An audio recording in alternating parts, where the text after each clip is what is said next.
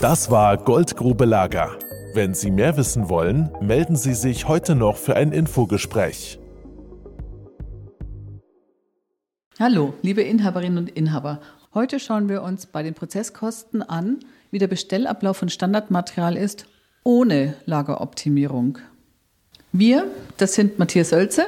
Moin. Miguel Caposti. Hallo und Doris Paulus. Wir haben uns mal Gedanken gemacht, wer bestellt denn in Ihrem Betrieb jeden Tag die Fittings, die Topfbänder, die Unterspannbahnen, also die ganz normalen Dinge des alltäglichen Gebrauchs. Vermutlich ist das ja der Chef oder ein Projektleiter oder Arbeitsvorbereiter, also die qualifiziertesten und die teuersten Mitarbeiter bei Ihnen im Betrieb. Und dann haben wir uns natürlich mal gefragt, ist Ihnen bewusst, wie viel Sie diese Einzelbestellungen von Material kostet, also jeder einzelne Bestellvorgang kostet? Und da gibt es ja viele pro Tag, weil man ja den Betrieb am Laufen halten möchte. Und dann haben wir uns mal gefragt, wie oft fahren Ihre Mitarbeiter zum Großhandel oder zum Lieferanten, weil das benötigte Material nicht in Ihrem Lager liegt, sondern dort oder weil es bei Ihnen nicht gefunden wurde. Und wer bereitet Ihnen denn die Rechnungen für die Reparatur- und Kleinaufträge vor? Wie aufwendig ist denn das, wenn es bei Ihnen im Betrieb keine Artikelliste gibt mit einem verbindlichen Sprachgebrauch, sondern jeder hat seine individuellen Vokabeln für die Sachen? Dann haben wir uns mal überlegt, okay, stellen wir mal zusammen einen fiktiven Betrieb. Matthias. Ja, die Grundannahmen, über die wir uns unterhalten, ähm, ist einmal der Verrechnungssatz. Wir gehen von einem Verrechnungssatz von 60 Euro netto die Stunde aus. Lässt sich auch leichter rechnen für uns. Das heißt also, eine Minute kostet 1 Euro. Dann der Bestellprozess und die Beschaffungsfahrt, die beginnen ja nicht erst, wenn der Mitarbeiter vor ihrem Schreibtisch steht oder im Auto sitzt, sondern das fängt ja eigentlich schon viel früher an, wenn nämlich der Mitarbeiter im Lager nach Material sucht. Denn das Nicht-Auffinden oder das Fehlen des Materials, das ist ja der eigentliche Grund für die Bestellung und für die Beschaffungsfahrt. Und diese unproduktiven Zeiten, die werden aber gewöhnlich auf den Auftrag gebucht und machen somit jede Kalkulation zur Makulatur. Ja, kann man mal so sagen. Miguel, wie geht's dann weiter? Ja, laut des Zentralverbandes des deutschen Handwerkes, die haben eine Handwerkszählung von 2018, betrug die durchschnittliche Mitarbeiterzahl in einem Handwerksbetrieb 9,1, also im Schnitt 9 bis 10 Mitarbeiter. Die Betriebe mit weniger als 10 Mitarbeiter machten demnach einen Durchschnitt von fast 80 Prozent aus. In diesen Betriebsgrößen sind die Inhaber und Geschäftsführer in der Regel auch Projektleiter bzw. Arbeitsvorbereiter. Daneben gibt es in der Regel ein bis zwei Mitarbeiter oder Mitarbeiterinnen für die administrativen Bereiche. Und für unseren repräsentativen Musterbetrieb, sagen wir, gibt es einen Chef, eine Assistentin, fünf Facharbeiter und zwei Auszubildende. Also so eine ganz klassische Betriebsgröße. Und in der Betriebsgröße ist der Inhaber ja in der Regel für alles zuständig. Also Akquise, Angebotserstellung, Arbeitsvorbereitung, Materialbestellung, Abrechnungen und so weiter. Und in größeren Betrieben mit mehreren Verwaltungsangestellten und Arbeitsvorbereitern oder Projektleitern funktionieren in der Regel ja die kaufmännischen Prozesse recht gut. Die Lagerprozesse funktionieren aber genauso schlecht oder noch schlechter wie in den kleinen Betrieben, weil da nämlich sehr viel mehr Material bewältigt werden muss und weil sehr viel mehr Besteller koordiniert werden müssen. So, jetzt haben wir mal so einen fiktiven Bestellablauf beschrieben. Den haben wir bewusst neutral gehalten, damit sich möglichst jedes Gewerk angesprochen fühlen kann. Miguel, wie schaut denn sowas aus? Ja, in der Regel steht ja morgens der Mitarbeiter vorm Schreibtisch und fordert das fehlende Material an. In dem Zuge fragt er, mit welcher Arbeit er weitermachen soll, weil er ohne das fehlende Material die aktuelle Aufgabe nicht bewältigen kann. Noch nicht berücksichtigt ist natürlich die Suchzeit des Mitarbeiters. Bevor er überhaupt erstmal bei Ihnen vorm Schreibtisch steht, ist er natürlich schon im Lager gewesen, hat das Material gesucht. Eventuell ist noch ein freundlicher Kollege vorbeigekommen, hat gefragt, was suchst du denn? Dann haben sie schon mal zu zweit gesucht. Und eventuell, wenn er dann sogar bei ihm vorm Schreibtisch steht, denken sie noch, ach, das habe ich vielleicht letzte Woche noch gesehen, gehen auch noch mal mit ins Lager. Die klassischen Vorfelder, wie wir sie halt so kennen. Das wird dann immer fataler. Und wie viele Minuten sind das jetzt? Ja, das macht im Schnitt, also ich sag mal, für die Suche vorher mit ein bis zwei Mitarbeitern schlagen wir jetzt mal 20 Minuten an und dann wirklich vorm Schreibtisch 10, rechnen wir nochmal 10 Minuten dazu. Also sind wir bei einer halben Stunde schon mal für den Anfang.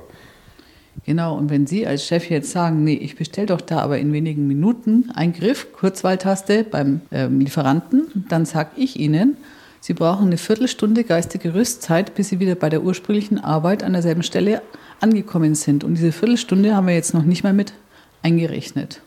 Matthias, wie geht's denn dann weiter? Ja, dann kommt die Bestellung. Also der Besteller, in der Regel Sie, holen den Katalog, suchen das Material raus, rufen mal Lieferanten an und bestellen. Und den Katalog bringen Sie anschließend wieder weg. Vielleicht müssen Sie aber auch irgendwo in alten Rechnungen kramen, um überhaupt erstmal rauszufinden, wo das Material überhaupt bestellt worden ist, wo Sie es überhaupt herkriegen. Ja, aber das könnte man jetzt endlos fortführen. Wir bleiben mal bei der Sache mit dem Katalog und schlagen dafür fünf Minuten an. Die geistigen Rüstzeiten unterschlagen wir jetzt mal ganz elegant. Genau. So, dann wird irgendwann das Material geliefert. Irgendjemand nimmt es an, unterschreibt die Lieferpapiere, eröffnet das Paket, vergleicht vielleicht den Inhalt mit dem Lieferschein und schaut nach, welches Material für ihn dabei ist. Dann fragt er die Kollegen, ob sie irgendwas aus der Lieferung benötigen und er legt das nicht benötigte Material irgendwo ab. Den Lieferschein legt er in die dafür vorgesehene Ablage, hoffentlich. Dafür schlagen wir mal 15 Minuten an.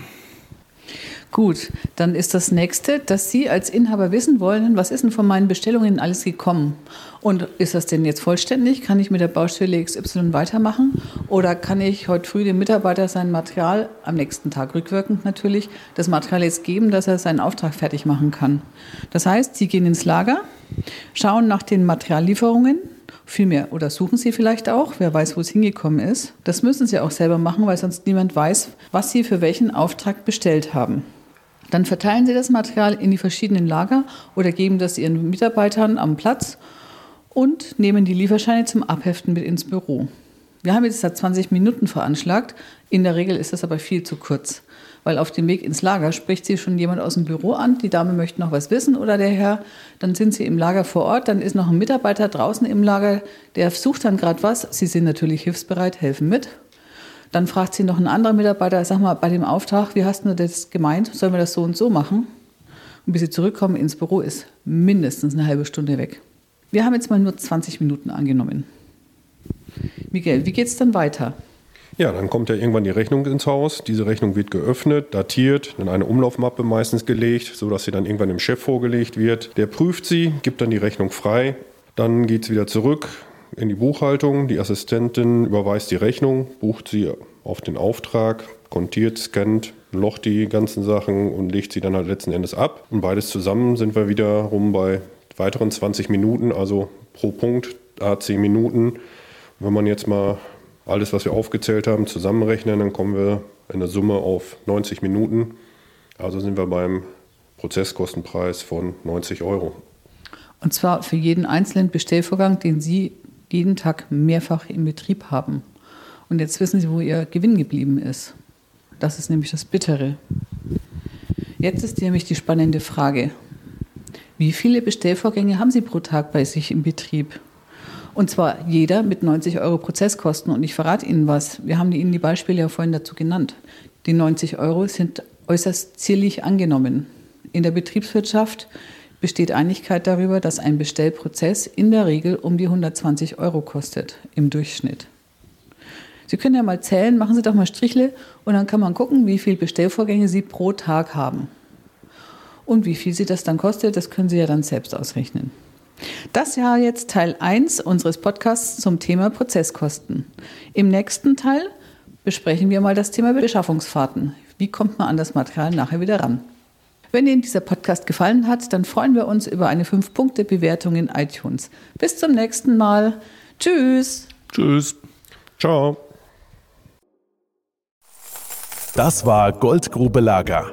Wenn Sie mehr wissen wollen, melden Sie sich heute noch für ein Infogespräch.